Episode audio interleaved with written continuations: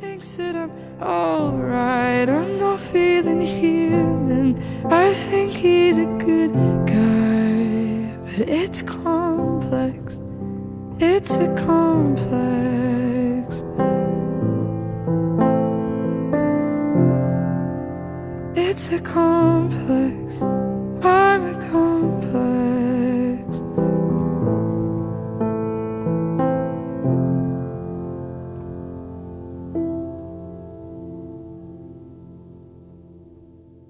Hello，小伙伴们，大家好，欢迎收听我们最新一期的雨薇 solo 节目，我是雨薇。那大家听到我现在音效变得非常的好，就说明我已经从我的老家回到了北京，但现在我还在隔离当中。我前前后后在家居家，没有办法外出，已经加起来有将近小二十天的时间了。但是和很多在上海、在新疆、在其他各地风控的小伙伴，动辄就一个月、两个月、三个月的时间，我觉得真的是小巫见大巫。那在这儿，虽然我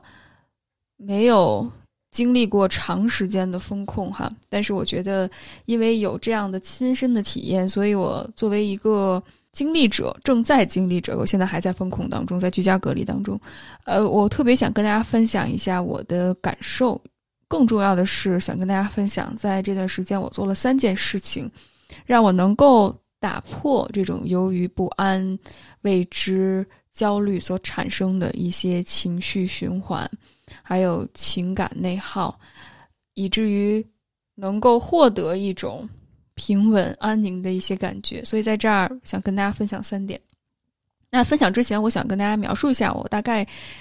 这段时间经历了什么哈。就是我其实是月底的时候回的我的老家，然后我的老家那个时候其实疫情还没有特别的严重，但是在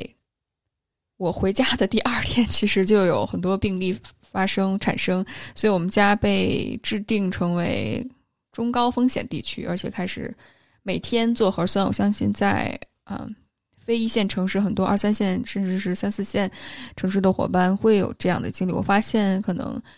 嗯，非一线城市的管制力度会更强一些，所以我每天基本上六点半早起做核酸。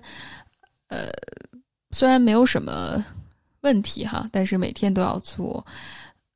如果不做的话，可能就会遭遇到弹窗啊，然后没有办法去一些社交的场合。而且，其实我们的风控还是挺严重的，所以基本上我也没有出门。不知道下一步政策如何，而且我那个时候特别能感觉到，因为我是做咨询服务的，关注大家的心理健康还有情绪和感受，所以我能感觉到，首先我被风控，我能够感觉到自己的一些心理压力，我有意识在调节，同时我在跟。我的来访者，包括社群活动当中，跟很多社群的小伙伴私信的时候、聊天的时候、做线上活动的时候，我会感觉到大家对于疫情的表达，或者是对于自己情感压抑的部分非常的敏感。我会能够感觉到那种双重压力的感觉，嗯，并且很长一段时间，就这种政治性的 emo，包括对国内国外的这种政经形势的悲观，是我。感觉到大家共性的一些话题吧，虽然我理性上知道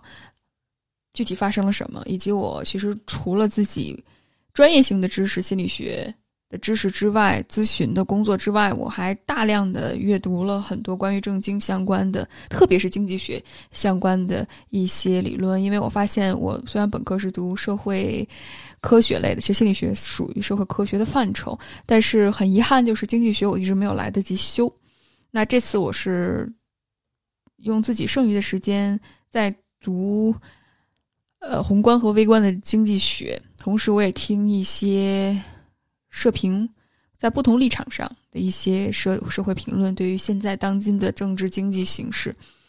呃，当然，我相信在我听众当中肯定有很多卧龙藏虎哈。那在这儿可能聊正经方面的话题，并不是我真正所擅长的。嗯，那我之后会涉及到一些帮助我更好的理性思考的这一点。我觉着，无论你是否是这个专业的人员，去了解最基本的一些常识和常理，终身学习，能够不仅帮助你。获得一些很实质性的，比如说社会判断啊、理财啊。其实对于自己打破这种情绪感受也非常的重要。就是你能够真正意识到什么是真的，你有这种独立思考的能力和判断力，而这一部分我觉着是很我们从小到大的教育里面是缺失的。哪怕我在海外上学，我们去学习批判性思维，但是现在这种体制化的教育，无论是在国内还是国外，学生更多的是一种产品，而并没有真的去教给学生生命的学问，人生的意义是什么？如何能够更好的去判别这种？良莠不齐的信息，我觉得这些部分其实是我们教育当中很缺失的。我在国外也是一样，所以这都是后天自自学而成的。嗯，而且我觉着在很长一段时间以来，我被一种好像大环境糟透了，我们什么都做不了，我被限制住了自由。即使我知道我们这么做其实是为了保护更多的人。这是我们作为公民的一种责任，但即使如此的话，这种被限制住的那种感觉，我觉得这是我们不熟悉的，特别是对我很不熟悉的一种感觉，因为我很长一段时间都是处在一种很多变动，就是我在不同的城市、不同的国家学习、生活、工作，所以对我来说，就是这种不断的。从一个城市到另外一个城市，从一个身份转换到到另外一个身份，这种生活方式是我非常熟悉的。反倒当我开始去固定下来，会有任何会有很多这种没有办法去表达的一种哀伤的情绪、愤怒的情绪、不理解的情绪，甚至是恐慌的情绪在。那这不一定完全是跟外界。有关，当然这跟外界非常有关系。我觉得还是一种对于自我现实的一种接纳，包括重新去适应和定义这种不熟悉感。呃，而且在这儿，大家会说，那我们就得过且过吧。呃我反倒不是很认同这种理念。虽然我能够理解大家的这种无力感，但是如果你批判社会，你批判权力。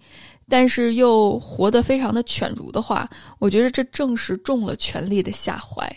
那我们这个月的主题，社群的主题是政治性阴谋。我们读的就是《活出生命的意义》，也是一个犹太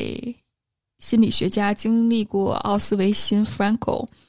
Victor Frankl，维克多·弗兰克尔他所写的这本书，记录他在集中营里面，在极端的自由被限制住。在极端的不知道下一秒你是否能够活着的情况下，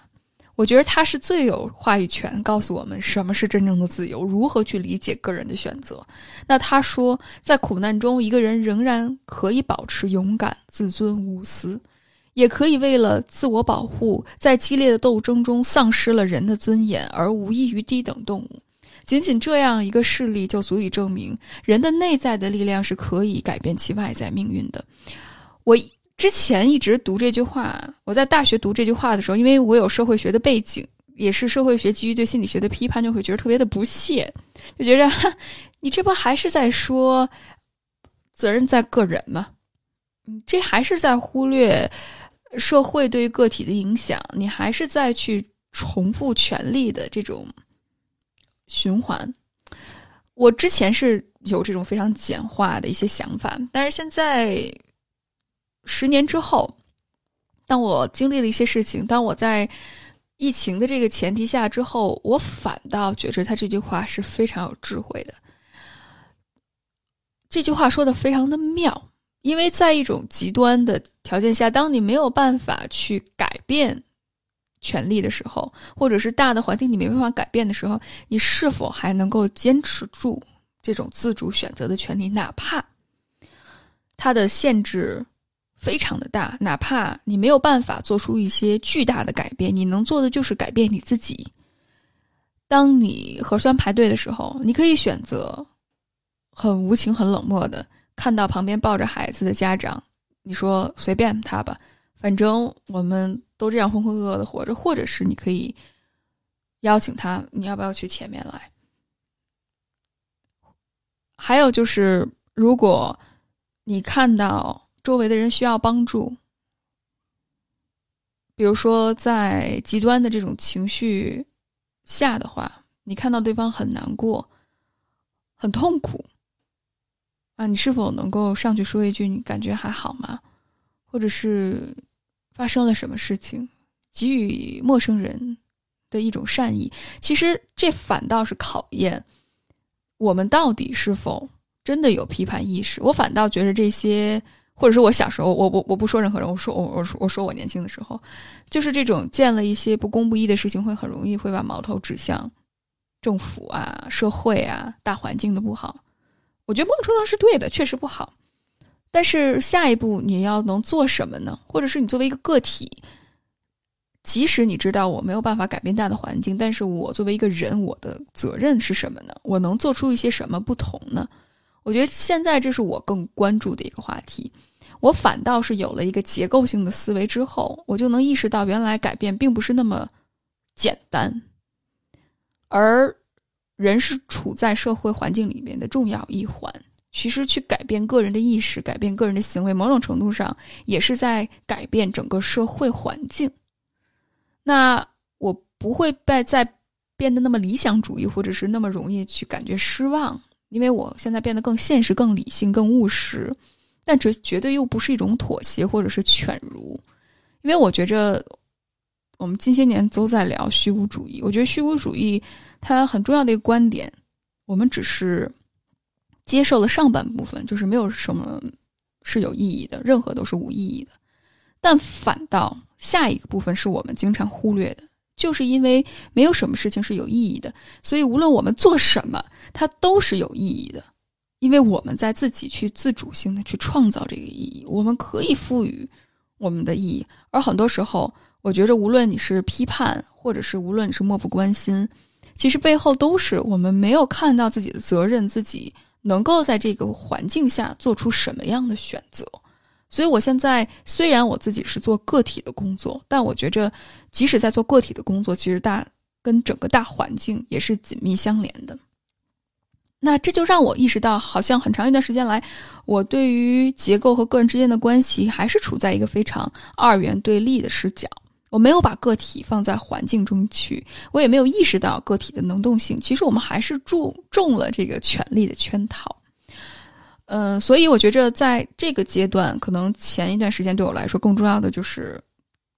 努力积累知识，去继续发展。拓宽我的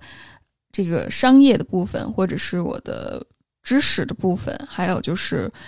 我理性的这个部分。但是这一段时间，因为大环境的变化，包括我自己在工作当中遇到的一些挑战，会让我越来越深刻的觉着，可能目前这个阶段，我最关注的反倒是自我关怀，而尊重自己身体和情绪的感受，也是在去打破权力对于我的规训和内化。听起来好像是一种躺平，其实不是躺平，是一种更积极的去照顾自己，而不是消极怠工。其实，当我们说到躺平的时候，它还是一种无奈。这种无奈就是因为我没有办法满足社会期待，所以我干脆什么都不做了。嗯，其实这也是对于权力的一种妥协。但我觉着自我关怀反倒是我能够看到社会对我的期待，我觉得这不是我想要的。那我想要什么呢？我就积极的去创造。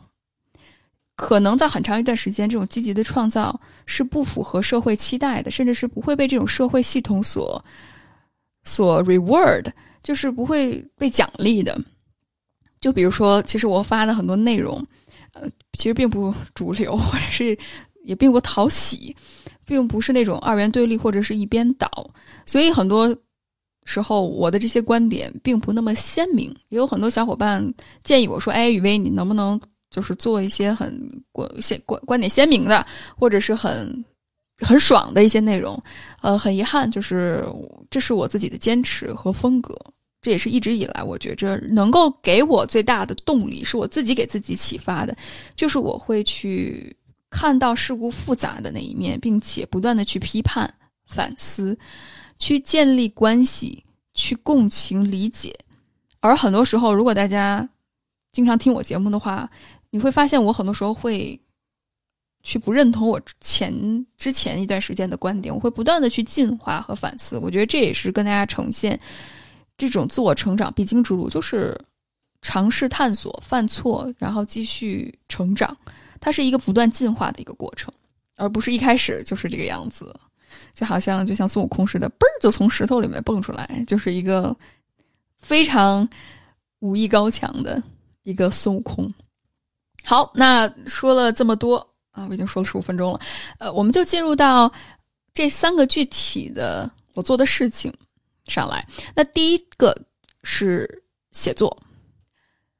为什么我觉着写作这么重要呢？我觉着写作其实是最基本的个体赋权的一个过程。当然，这个写作其实它就是一种去对于自己情绪感受的一种表达，就是你去认可自己对自己的叙事，这一点特别的重要。它可以是写作，它也可以是画画，它可以是播客，自己跟自己去聊天它也可以是任何一种艺术创作的形式。它的核心是你有一个让自己感觉安全的环境，在那一刻，尽量去。让那些干扰的声音，或者是那些盯着你的眼睛、那些外在的标准，还有评价，在那一刻能够停一停，让你自己跟自己去相处，能够不加评判的，这点特别重要。不加评判的去把自己最真实的那一面，尽量的展示出来，无论那一面有多么的不堪。我觉得这是我可能在。感觉到被压抑、被打压，甚至是感觉到变得越来越冷漠，像一个机器一样生活。最主要的一种抗衡的方式，还是那句话：我没有改变大环境的能力，我没有办法一下子就说啊，疫情没了，或者是我能够一下子去让所有人变得井然有序，让一切变得顺风顺水，让那些人间悲剧好像就没有发生过。我觉得很难。非常非常的难，所以我既没有那种理想化的期待、绝对化的期待，同时我也觉得我不想去妥协、躺平。那在这儿我能够做什么呢？我就是先去积极的捍卫好自己的安全区。我觉着在关于写作这部分，我特别想跟大家分享两个经历哈。第一个就是我我很多时候没有意识到。就即使我理性上知道，哎，可能你被限制住了，你会有很多不安、无力、很委委屈的情绪、愤怒的情绪，哈。但是我发现，我在被隔离三四四五天，然后发生了很多社会新闻，然后再加上我的来访者也在不断的跟我讲述，不断的去反刍这些情绪的时候，我突然发现有一天。我睡得特别的晚，因为我每天早上六点半起床，我甚至有的时候一点、两点、三点我都睡不着，我还是在不断的去刷一些社会新闻，甚至是去关注一些理智、理性、道理上的东西，去学习一些知识。我就意识到，我身体已经在告诉我，好像我压抑了一些情绪在，包括我。感觉注意力非常不集中，我没有办法关注一个事情，我必须得看一些短平快的，这样才能帮助我去转移我的注意力。所以在那一刻，我意识到，哦，原来我并不是真正在放松，或者我在学习，我是在去逃避自己的情绪和感受。还有就是，我会感觉我变得比较麻木，因为我回老家的时候，我是和我父母还有我姥爷，我们几个住在一起，那我会感觉我对。我的父母还有我姥爷，包括我们家狗，我就处在一个特别情感冷漠的一个状态里面。当我开始去记录这些情绪变化和身体反应，还有行为模式的时候，我意识到了，哦，原来我已经感受到了一种压力，然后这种压力让我觉着非常的无力，我再去逃避这些压力，而我没有意识到。这些压力其实它已经存在了，所以当我开始去命名我这些情绪感受的时候，比如说我感觉到很有压力，我感觉很无力，我感觉很愤怒，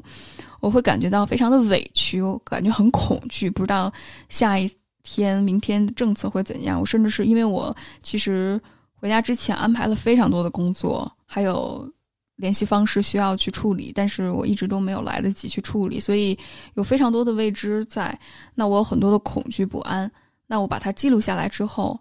当我看到我写的这些东西，当我可以去给他一个名字的时候，我反倒觉着我放下了一些东西。我们总说写作写作很重要，但是很多人都觉着，我之前也是，就是嗯，好像就是不就写出来吗？有什么？但是大家真的不要小看我们把它写下来，哪怕我们跟自己叨叨的这种过程，它其实就是一种命名、自我赋权的过程。所以，当你能够去命名你的情绪和感受的时候，某种程度上，你就会对它有一种掌控感，而不是它完全的掌控给你。而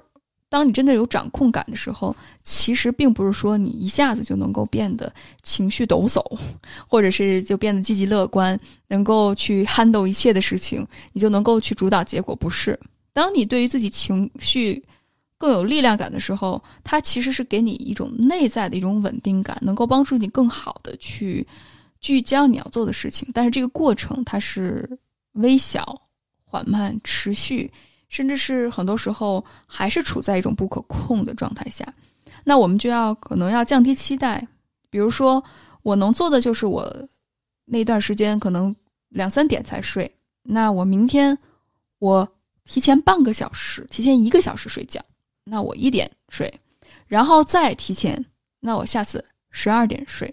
一点一点。那如果可能又两三点，没关系，那我下一次再努力一些，我一点睡，就是一点一点的去进行持续性的变化。这是往往人他变化的一种过程。我们看了太多那种，呃，什么浪子回头啊，或者是突然觉醒啊，一拍。脑门儿就哎呀，我原来知道我应该这么做，就一下子能做特别好。那那不是人改变的一个正常的，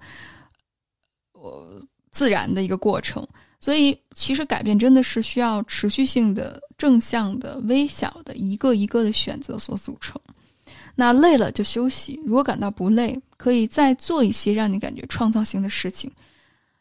这是第一个我想分享的小故事。那第二个呢，就是。因为我回京，我相信很多小伙伴都会面临这种健康宝弹窗的这件事情。我也非常不幸的中了招，而且我不仅是因为我在外地被弹窗，而且我在回北京之前，其实在北京的时候有一个密接的经历。我其实并不是那种就直接的那种密接，是间接、间接再间接。但是这些防疫人员给我打了电话，然后让我去给社区汇报。但那个时候我又在外地，而且我的社区呢，那些基层的服务人员，我不知道是不是因为太累还辛苦啊，就是打不通电话，基本上三四天的时间完全打不通电话。我尝试各种各样的方式去联系他们，打不通。那那个时候我就处在非常焦虑的状态下，我会觉得很愤怒，包括系统有些 bug 让我也没有办法去申诉。就很大概有大概三四天的时间，我就一直是处在那种情绪非常消耗的状态里面。那我能做的就是记录，我就想通过记录，我就想知道为什么我会陷入到这种情感焦虑的循环里面。但当我开始把我自己的情绪和感受写下来的时候，我会意识到我有一个期待，这个期待就是只要我做了努力，我就能够。解决问题，而且我觉着我就能够在我预定的时间回家，然后那个周末能够见到我线下的一些来访者。我不想让他们感到失望，我不想成为一个失信的人，我不想让我的这种自我形象受损。我希望能够给大家呈现出来一个我是很完美，我是很强，一切都在我掌控之中的这样的一个人设。所以，当我意识到这一点的时候，并且我开始去处理因为这种人设崩塌而产生的一些哀伤的感觉的时候，我反倒再去学习去接受。当我意识到我没有办法满足他人期待，而这是一个 OK 的事情，这并不能够去损坏我个人的一些价值的时候，我。慢慢变得更平和一些。我们慢慢去学会放手，我也会非常坦诚的把我现在的这种状况和跟我有合作或者是要继续推动项目的一些伙伴去告诉他们。也非常感谢这些伙伴，他们都保持理解。我也知道一些伙伴也被疫情也回不了北京哈，跟我有相同的处境，所以我觉着某种程度上我会感觉到自己不是一个人，自己不是孤单的，甚至是大家的理解和支持，变相的也给了我很多的安慰。嗯，所以我反倒觉着一切。当我们真的能够好好的去记录情绪、接纳自己情绪的时候，我们是有选择的可能的。而且我也观察到，除了我之外有这种情绪和感受，我周围的人，包括我的父母，还有社区其他的一些朋友，也会有同样的感受。我会发现，特别是面对不确定的时候，大家特别容易会产生两种情绪，一个就是很愤怒。觉着哎呦，这地儿太糟糕了，然后我要离开他，然后就一直处在这种对抗的状态，要么就是委曲求全，就是冷漠接受。然后这个时候，当这种不确定越来越强，当你越来越失控的时候，其实人是会产生一种认知偏差的。他就会合理化很多的防疫行为，特别是过度防疫的行为。我在这儿非常诚实的讲，就是在我们老家那个地方，其实有比较多过度防疫的一些举措，并且，呃，中央其实也因此批评了，公开批评了我们我们家哈，呃，这些都是真实存在的。而我觉着这种过度防疫的行为之所以能够被曝光。一很大程度上也是因为个体的老百姓，他能够承担起监督的责任。其实有很多监督的渠道，你可以打电话，你可以反馈。所以这就为什么也是支持着我，即使在工作压力很大，还有就是有很多项目需要去处理，再加上跟我爸我妈之间交流产生的一些小小的摩擦，特别是我跟我爸之间哈。呃，我依然坚持去不断的打电话去上诉，就是因为我觉得这是我作为一个公民我能够尽到的责任。我觉着某某种程度上行动也给到我了非常多的力量感，就是让我觉得在这一个过程里面我不是一个人，我是我的声音可以被听到。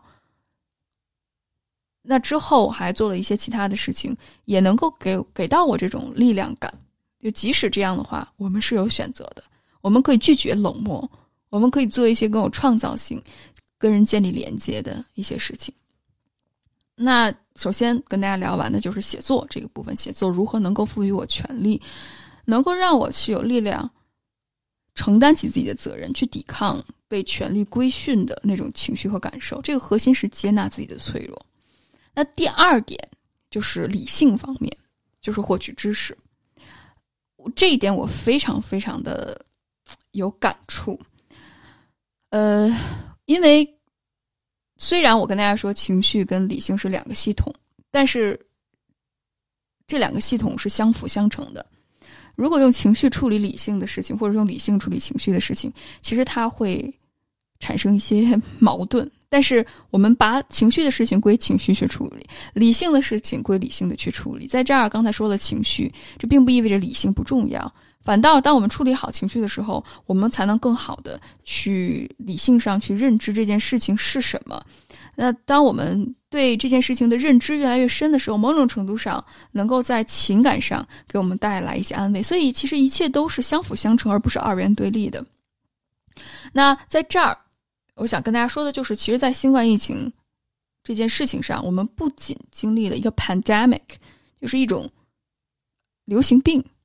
还有就是 infodemic，是错误信息的一种疫情。我们在周六的活动，有位小伙伴在郑州封控，他已经被封控了很长的一段时间，并且父亲也因为封控一直在外面回不了家。他有非常多对于父亲的担心，吃不好喝不好，还有就是自己的工作受到了影响，还要还房贷，呃等等一系列的事情。所以他说：“他说其实反倒病毒不可怕，可怕的是谣言，因为他说我被告知了很多次，哎，今天没准要解封，然后或者是哎过一会儿要解封，但是到了那一刻又遥遥无期，就这种期待从希望到失望到希望到失望，这种来来回回，真的是一种心理上的一种折磨。而这种谣言哈，我不知道他是出于什么样的目的，可能是复杂的原因，在这儿我就不说了。但是的确，谣言它对于我们心理上造成了非常大的伤害。而世界卫生组织其实他们专门设立了健康危机项目传染危害管理的这样的一个呃 project，嗯，所以专门去针对在公共事件、公共卫生事件当中。谣言可能会造成的危害，对于这个方面做出了非常多的研究。而项目主任 Sylvie Brand Bryant，我不太会他的这个项目管理员的发音哈。呃，每次传染病大爆发会伴随着某种信息海啸，但是这一次新冠全球大传染的不同在于。社交媒体将这种现象放大了。在传染病大爆发时，最重要的事情之一是确保人们会做出正确的事情，控制疾病的传播，减少其对社会的影响。而每次当人类面对这种公共健康危机的时候，社会中流传的相关谣言都会使得社会对抗公共危机的效率大大降低。对此呀，世界卫生组织应对机制更多的是自上而下，比如说一些国际的组织去给大家做一些普及的工作，还有就是政府去发布一些相关的信息，那社交媒体也要承担起来这样的责任。但这种模式其实更多还是这种自上而下，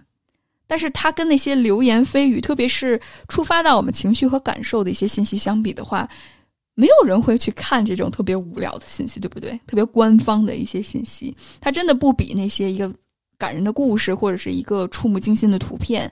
还有就是大家的这种情绪的发泄会更引人注目。呃，虽然这种自上而下看起来会很有用哈，但是呢，这种自由市场的原则就是好像我们把这种产品。自由的信息给到大家，然后大家可以随意的选择。它背后的一个预设就是人是理性的，人是能够做出适合的判断，而不会去听信谣言。但其实大家无论是自身的感受也好，或者是看新闻也好，其实这个假设是有问题的，就是在于即使你作为管理者，你想去塑造大家的。一些正确的观念，要做出正确的事情，但是呢，无论是我们人性喜欢一些刺激性，喜欢一些阴谋论的东西，包括现在算法和机制会把同质性化比较强的信息不断的发给我们，就一旦我们看那些呃情绪特别触发到我们。内在不安全感或者是恐惧感的事情的时候，我们看了一个，然后这些信息就不断的推推推推推，所以到这儿我已经把基本上所有的这种流媒体的一些 A P P 全部都删除了，就是它同质性的消息太多，而且你没有办法分辨事情的真实性。你更不愿意去看到官方所说的那些冠冕堂皇的话，然后包括疫情指挥中心发布的那些呃新闻调查或者是新闻发布会等等，你会觉得啊太无聊了，还不如看一些煽动性的东西，会让我感觉到在那一刻封控在家，我觉得很无聊啊，那些信息、那些情绪才会让我感觉到我是在活着的啊，我是有批判性的，但是其实。某种程度上，我们也没有真正的去理性的去思考，而只是活在自己的同温层里面。所以，跟这些阴谋论的或者是片面化的信息相比的话，反倒理性的信息会被淘汰。而其实，在这种迅速发展的全球性公共危机面前，这种自由放任主义其实会造成很多的危机。虽然我非常希望我们说什么做什么是有最低的一些管制的，但是我们不得不承认，在这种公共巨大的这种全球性公共医疗问题的事情面前，其实遵从这种自由市场或者是人是理性的这样的一些预设的话，会造成更大的灾难。那所以说到这儿，我觉着就有必要回到我今天想跟大家分享的第二点，就是去真正去获取信息，建立自己的知识体系，寻找一个你真正关心的议题。比如说，我因为疫情这件事情，我读了很多公共医疗的问题，包括公共医疗的一些理论。虽然我现在还是搞不清楚很多很深层次的东西。但是我逐渐意识到，哦，这不只是一个医学的问题，它是一个公共医疗的问题。所以我要在不同的立场，虽然同样是疫情，但是我在不同的立场上、不同的学科领域里面，我再去看这件事情，去建立一个更复杂的叙事，不是不是简单的要躺平，或者是要清零，或者是要呃佛系，然后要么就是。控制住，就是太简单的这种二元对立的叙事了。我们要进入到更复杂的叙事，而从不同的去角度去看问题。比如说，医疗模式在告诉我什么？公共医疗的模式在告诉我什么？经济模式在告诉我什么？政治在告诉我什么？等等。我觉得更重要的是注重那些论点、论据，而非信息。我们看到的大部分流媒体告诉我们都是信息，都是碎片化的，而它背后它代表着什么样的论点？以及他背后支持他论点的一些论据是什么？我觉得这个部分是我们作为一个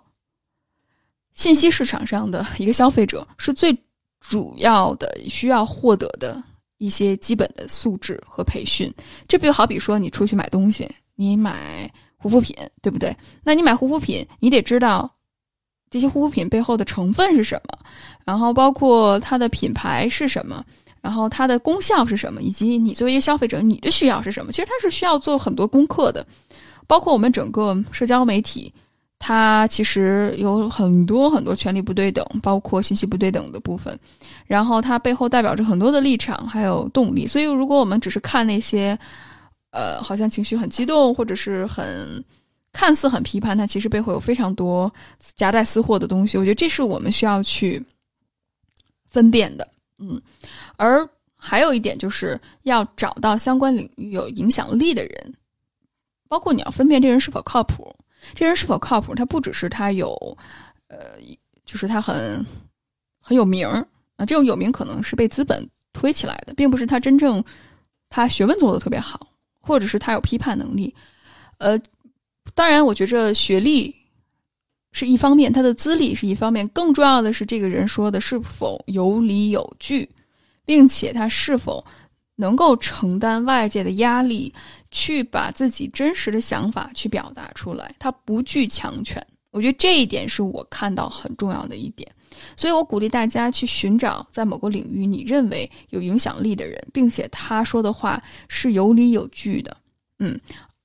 去读他的书，不要只是看他的那些讲座或者是，呃小视频什么的。去读他写的书，去看到他的方法论是什么。重要的并不是这个人说什么，重要的是你把他所说的观点和立场学出来，然后去融合到你自己的知识体系里面。只有构建系统性的知识体系，培养出来自己的判断力、独立和批判思考的能力，我觉得这才能够成为一个。合格的公民，这样的话，我觉着是对自由和民主最基本的一种实践。所以大家都会说啊，我们要自由啊，要平等啊，民主啊。当然，大环境没办法改变，但我们有没有问过我们自己？就是我们自己能够为了实现这件事情，我们自己能够做的什么呢？我们自己是否有独立思考的能力呢？我们是否能够就一个学科，能够掌握很深入的知识？能够理性的去思考和交流，能够看到事物的复杂面相，而不只是抱怨社会环境呢？我觉得这一点是我们每个人都值得思考的。反正我觉得在很多事情上，我不知道。我自己作为一个受到教高等教育，在某一个学科里面有自己的一些想法和观点，我自己很多时候我都不知道，我需要去请教他人。那我们是不是应该更谦卑的去了解、去学习，然后再去评论、评评论或者是批判呢？我觉着很多时候我们太把这件事情当成一个意识形态的问题，而忽略了其实背后它有非常多复杂的学科的一些观念和理念去学习，然后再去评判。那在这儿，我就非常想推荐大家阅读，呃，台湾省的一个之前前卫生署署长邱博士，他是公共医疗学的博士，他写过一本书叫《新冠疫情的冲击与反思》。这本书里面，我非常受益，因为我真的觉着这种不安、焦虑的感觉会增加人内在的恐惧和不安全感。我们只有谦卑的去学习，试图了解真相，理性思考，才是破除这种 infodemic 虚假信息的关键。它也是一种非常重要自我复权的过程。在这本书里面，邱教授非常有理有据的指出，就为什么新冠疫情应该走公共医疗模型而非医疗模型呢？健康与经济究竟是鱼与熊掌，还是唇齿相依？因为我们总觉着风控是牺牲了经济，但其实邱教授在自己的书里面有把非常明确的一些数据展示出来，反倒是做好动态清零会更好的让经济平稳的发展。这种放纵的佛系的躺平，其实会让经济受到更大的损失。还有就是。群体免疫为什么是一个迷思？根本就不存在群体免疫这么一说，它很多时候只是政客再去操纵大家的一种手段。长新冠这种症状，虽然可能很多人得过，但觉着没有什么影响，但是没有感觉到它的影响，是否说明这个影响它就不存在，或者是是什么样的人会更加受到 Long COVID 影响？长远来看，对于个体的影响是什么？大家去读一读。我觉着你感受不到，并不代表它不存在。这就好像我我看不到地球引力，那地球引力它就不存在。这样的这种观点是一样的。更重要的是看到这种科学实证类的研究，清零路线或者躺平路线去做这件事情的决定的先决条件是什么呢？它并不是说好像二选一就行。那它对于这个国家综合方面的影响，比如说我看到很多国家因为以呃旅游业第三产业为主。所以不得不开放自己的经济，开放自己的国门，那这是一个不得之举，是不是所有的国家都适合呢？我觉得这是我们与其说到底选 A 还是选 B，我们不如看一看选 A 和选 B 背后它的条件是什么。最后一点也是我感触非常深的一点，就是当我们说要民主和自由的时候，我们有没有想到牺牲的到底是什么样人的利益和代价？在这儿，我就特别想引用《柳叶刀》主编 Richard Horton。他所写的一句话，他认为新冠肺炎不是一个全球大流行，不是一个 pandemic，而是一个从句流行，它是一个 syndemic。它是主要是说，其实每个国家境遇不同，各层次的群体的境遇也不同，所以新冠这个疾病它并非全面的均匀的分布，所以真正受疫情严重冲击的是原本在。当地就比较脆弱，还有其他问题的个人、家庭、社区与国家。他经过调查研究认为，新冠清零才是更轻松、自由、节省资源、保护经济的做法。邱教授用实证研究真正说服了我。我之前其实也是处在一个很混乱、很焦虑的过程里面，对于这个政策。但是我通过一些非常实证性的研究，我意识到，他说服了我。让我意识到，我们现在所面的问题并不是意识形态的问题，而是政策落实的问题。就是因为政策落实的问题，缺少监管，所以会有一些过度防疫，再加上地方可能资源支持跟不上，所以会产生非常多的矛盾和冲突。我们也看到了非常多人间的悲剧。我觉着反倒越是悲痛，越需要更好的去照顾好自己的情绪，觉察自己的情绪，去回归理性的思考。无论是呼和浩特、兰州的事情，再加上新疆、郑州、上海这些疫情，我看到了非常多深度的报道。同时，我也看到了很多打官腔啊、搞形式主义、没人性呼唤爱的。我之前做了一一期视频节目，大家也看到了，就是为什么那些任何苦难都不是放弃生命的理由。那句那那篇文章写的为什么那么没有人性？哈，我觉着我作为一个影响有影响力的，应该说影响力有限的人，我觉着起码在我自己的社群里，在我的听众里面，我需要把我自己真实的声音表达出来。我支持动态清零政策，但是我反对的是这种官僚主义、形式主义和过度防疫的政策。而我觉得，只有我们每个人能够开始去批判、开始去监管、开始去发真的去发声的时候，我们才能够创建出来一个相对来讲比较公平、公正的一个社会。所以，即使我们真的进入到了一个公平、公正的社会，但是个体的意识没有觉醒，你没有理性思考的能力，你不会去批判，你不会去反思的话，这依然还是会重复。这些模式，所以我觉得我能做的就是从自己开始，与伙伴们一起，包括跟听我们节目的听众一起，去练习自我关怀，保持质性的思考，彼此支持和守望。我觉得这也是对民主和自由最基本的实践。那在这儿，我不得不说，就这也是我非常感觉到愤怒的一点，就是我看到很多公知也好，或者知识分子也好。他们在这场疫情当中表达出来的傲慢，就是他并没有真的起到一个回归理性的这样的一种责任，了解背后的一些复杂性，而更多的是就是谩骂，这是让我觉得非常让我觉得很糟糕的一点。而对我来说，我们总是说那些哎呀歌功颂德呀，鼓励正能量啊，那些人就很糟糕。但是我觉得一味的批判这个看不惯那个，说动不动就要。出去呀，对不对？在国外更好吧？这种盲目的崇拜，我觉得这些对我来说这是一码事儿，只不过是一个硬币的正反面。它其实就是没有深度学习的能力，缺少这种复杂分析的能力，也不去考虑自身的责任和选择，缺少这种对于在地的真实的人的这种同理心和务实的精神。虽然嘴上说我有批判精神。我有家国情怀，我厌恶权力。我再这么说是为了大家好，再去呼唤民智，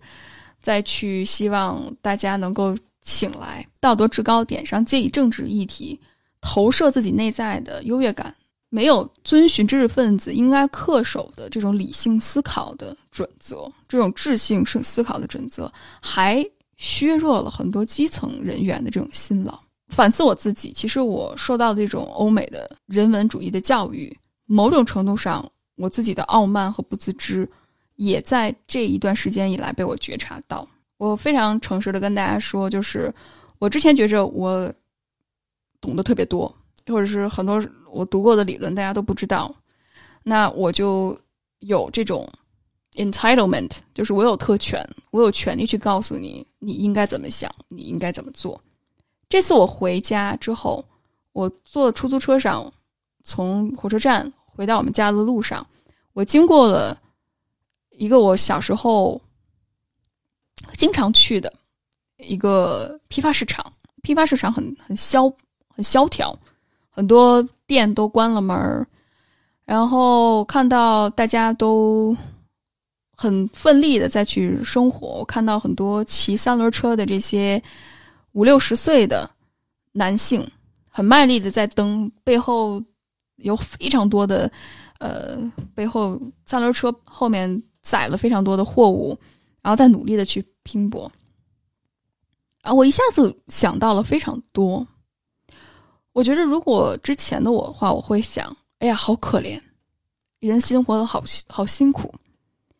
为什么我们社会这么去对待？这些劳工，我们为什么没有办法给到他们像发达国家那样那么好的资源和待遇？我现在突然感觉到，我有这种想法，其实是很自恋的一种想法。我心想，我是谁呀？我怎么知道什么对于这个蹬三轮车的这个大爷是最好的呢？我知道他想要什么吗？那如果把他平行迁移到所谓的发达国家，那他会活得开心吗？那他会不会是面临新冠疫情，住在地下室，找不到工作，最有可能感染新冠而死的那个人呢？你们知道，美国一百万人死于新冠而死的这些人，大部分都是弱势群体、少数族裔、阶层低下的那个人。我怎么知道什么对他最好呢？然后这也让我想到之前听道长的一期节目。我之前还是挺喜欢梁文道的，但是我有一次听到他说，呃，在巴黎旅行，然后看到那些呃清洁工人，然后在那儿一起聊天，说自己去了亚洲旅行，去了东南亚旅行，有很多的假期，然后他就很羡慕啊，原来那才是活得像人的样子。然后我现在觉得特别的 sick，就是我觉得特别的感到恶心。我们不去讨论，就是这些国家的人为什么会有这样的待遇，因为经历了殖民。那你们的这种这种高福利，它建立在流着血与泪的殖民主义的文化，包括资本的霸权体系之下，然后你再去歌颂这些站在白骨累累之上，去玩喝着茶，开开心心，一年有两个月都是假期的。这些工人身上，你不觉得这是一种很讽刺的嘲笑吗？我们只是看到了非常表象的事情，而没有看到深层次是什么造就了人与人之间的不平等。而我们因为现在当下的这种不平等，所以我们去削弱了个体的奋斗和努力。我觉得这就是非常让我觉得恶心的一件事情。那到底我们牺牲的是谁呢？就像是 Richard Horton《柳叶刀》的那个主编说的。我们牺牲的都是那些最脆弱的人民，而我们看到的往往都是胜利者。那这也是一种强权和慕强的体现。文科现在为什么，无论是北美也好，或者是我们国内也好，它的示威它并不是没有道理的。当然，我并不是说实物主义是最好的，但我不得不承认，文科现在越来越讲求的是这种道德先行，而缺少了灵活应变和务实的一种能力。就是一种傲慢和自恋，我反倒觉得真正的理想主义者，他并不是有那种单纯的理想主义和信仰的人，而更应该能够去切身的、务实的去共情、理解，并且能够实践这种理想之火，让它不灭。这样的一些人，像西西弗斯一样。如果我们只是捍卫一种有形的人文学科，说什么是好的，什么是道德的，什么是。是良善的，而我们忽略了，我们其实在整个工业时代所接受到的这种教育是千篇一律的，是非常个人化的产物。如果我们能够去更务实的、因地制宜的，能够回归到个体的在地的文化之下，能够把这种人文的精神，把这种无形的人文精神转化成为老百姓真正需要的东西，我觉着只有这种个性化的这种定制的方案。才能够更好的让人文精神，而不是人文作为一个学科，作为一个非常制度化的一种教育，让这种精神才能够放放扬光大。所以我觉着有必要，这种人文精神应该和一些很务实的一些知识相结合。比如说，我觉着心理学还有人文学对我来说，这种结合是非常大的帮助了我，不仅能够养活我自己。同时也能够帮助到他人的一种方式和方法，我觉得只有这样才能更有效的去发挥它的作用。我们是在维护人文学科，而不是真的去泯灭它。所以我反倒觉着，很多时候我们还是处在一种二元对立的思维，好像我们说务实、说实用，好像我们就磨灭了人文的精神，磨灭了它的纯粹性。不是，我们反倒是把它。更复杂的去看，并且能够更好的去发扬人文精神核心的部分，而不是只是像知识分子一样高高在上。第三点，也是最后一点，我想跟大家说的就是建立关系。我们刚才说的是比较个人化，无论是接受情绪，还有就是让自己理性上有所提升。但在这儿，我想说的是，我们要突破自己，更好的去建立关系，去拥抱情绪，去接受现实。我会把。这个时间反倒当成一个疗愈的时间。这个疗愈的时间不只是跟我自己和解，好好休息，好好吃饭，然后运动，同时还有重建跟我跟我父母之间的关系。当然，在这儿我不得不说，就是我是有特权的，我可以有足够的支持，经济上、心理上的支持，帮助我能够过渡这个阶段。我相信不是每个人都有这样的选择的，或者是没有都有这样的条件的。所以在这儿，我并不是说大家都要这么做，只不过我给大家提供一个可能性。同时，我也意识到我自己有自己的特权在，呃，所以我在这段时间就完全 unplug，就是不怎么看社交媒体，除了工有工作的话，我。上下线，其实大部分时候我是不想去做太多工作的，我会把更多的时间花在跟我自己私人领域的人对话当中，跟我父母聊天儿，跟我们家狗玩儿，然后跟我的朋友等等，跟他们建立一些很真实、很有深度的关系，然后去做一些深度的阅读，注重当下的感受，去真正建立人与人之间的信任和连接感。而我觉得，真的觉得人与人之间的信任，去跟社区里面，虽然我们被封控了，但是你依然可以跟你社区的人去聊天儿。比如说见到保安，早上可以说一句早上好，或者看到其他遛狗的人，你可以跟他们打声招呼，聊一聊，哎，你们家狗怎么样？呃，我还志作为了一个志愿者，去提供一些力所能及的一些心理的支援。比如说，我们有一个社区的我妈妈的一个朋友，他跟他儿子之间有非常多的情绪上的冲突和问题，所以我们愿意把我们家开放，然后邀请他们到我们家里面，然后他们会给我们一些土特产，一些杂粮啊，还有一些山楂呀，然后我们也会回馈给他们一些。我们家的买的猕猴桃啊，什么团购的之前那些东西，就是它反倒回归了人与人之间的这种交换。它不仅包括情感上的这种交换，还有物资上、信息上，是真的是一种深度的一种连接感。而当我感觉到我能够为我周围的人，能够为这个社区做一些事情的时候，慢慢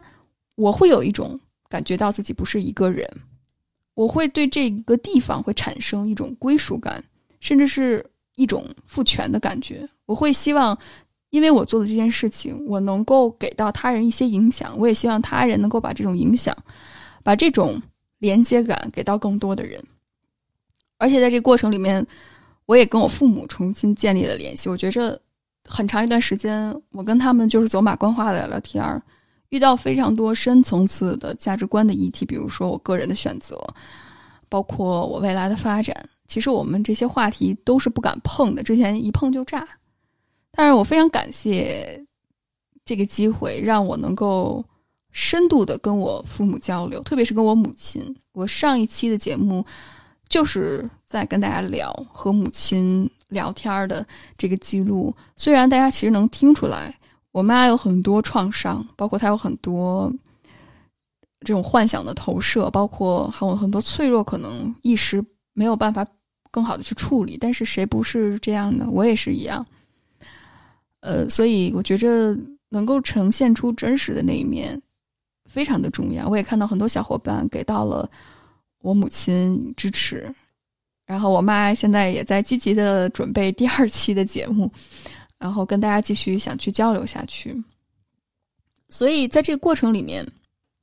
让我非常深刻的意识到，就是当我在批判之前。我有必要先去了解对方的经历是什么，当然这个前提是我自己内心足够强大和稳定。呃，我能够去以一个客观者的视角，我特别喜欢的一个词叫在咨询里面说到的是 connected observer，就是连接着的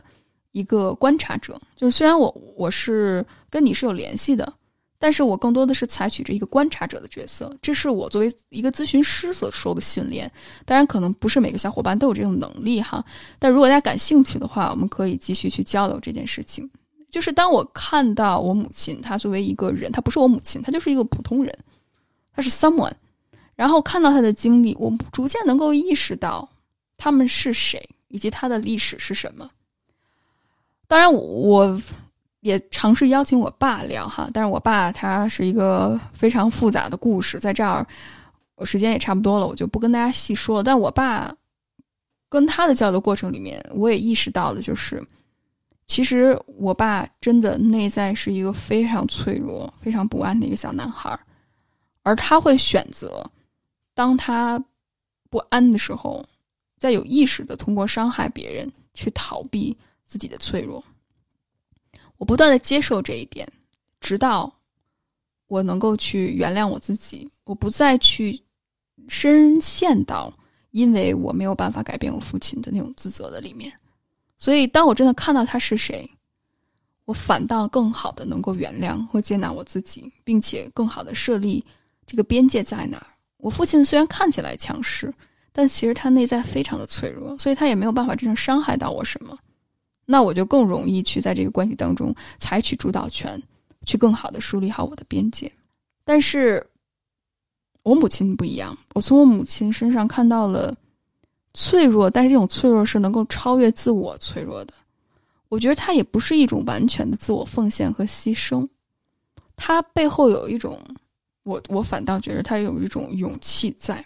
这种勇气是超越的力量，就是即使我很脆弱，即使。我不知道明天会发生什么，但是我选择相信你。大部分时候都是在用眼睛去看，耳朵去听他说了什么，而我没有真的用心去体会。当我从我老家回北京这个路上，其实我又哭了一鼻子。然后我就坐在高铁上的时候，我就一直在咂摸，就是我到底这种哭的感觉，是不是还是像之前一样那种自我感动？或者是因为我小时候的那些没有被满足的需要投射在父母身上，然后所产生的一种那种 trauma bound，还是一种创伤性的纠缠？我觉得啊，好感动啊，父母对我这么好啊，然后我要努力。呃，我我反倒觉得好像不是，我反倒觉着有一种更深刻的东西在，而这种深刻的东西，它背后有很多复杂的情绪。当我哭完之后，我反倒并不觉得，哎呀，我父母太不容易了，或者是啊，我好爱他们。我我不是，我反倒是一种被那种平和、爱和满足感深深的包围。我会觉着，我被一种特别美、特别超凡的、超越的东西所打动。我现在还不知道那是什么，但是我觉着。它是一种疗愈的能量，在这种疗愈的能量里面，我不再是一个匮乏的人，我不再是一个哀求的小孩子。我希望母亲能够看到我，父亲能够爱我，而是我是一个很独立的个体。我终于放下了，或者是我在那一天，终于我有能力跟我内在的小孩说：“说我能够照顾好你，请你相信我。”就是那样的一个感觉。等我回了北京，隔天，然后跟我们社群很多小伙伴聊这件事情，然后大家都在说：“哎呀，父母好苦。”当然，这种苦它只是一种感慨。我们能做的就是尽我们所能去帮助他们，但是我们没有办法拯救他们。我们总是太快的想去改变我们的父母，而忘了我们父母是谁。我们有没有看清他们？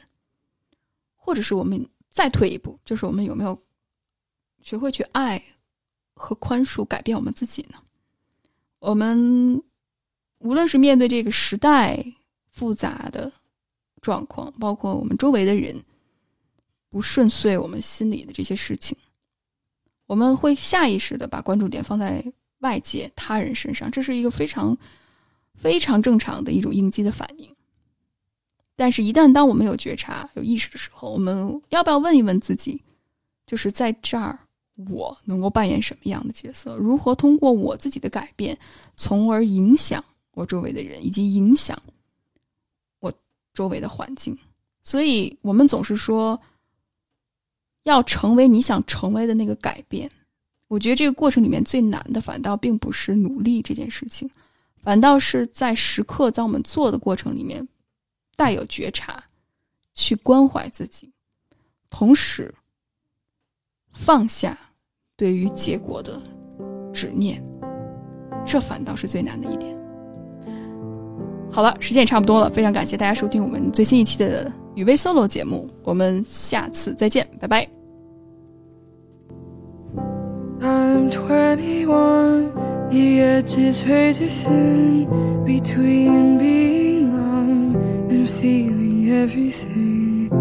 Good days only serve as relief again. Now I'm watching as I waste away my days, and then it's a cross dissolve, it's a scene I've played before.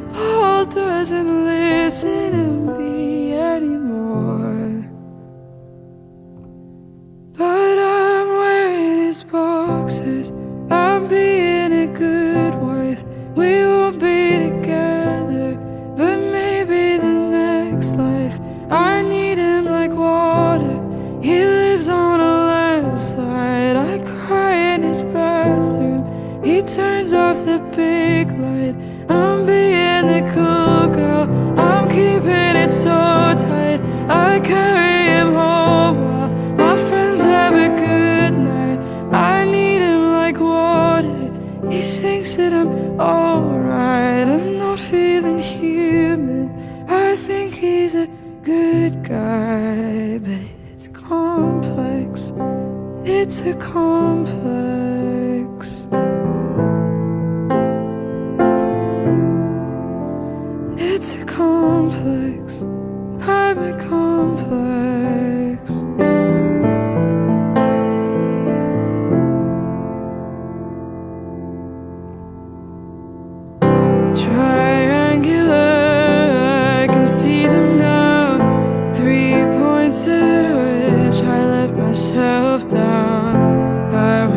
stick around.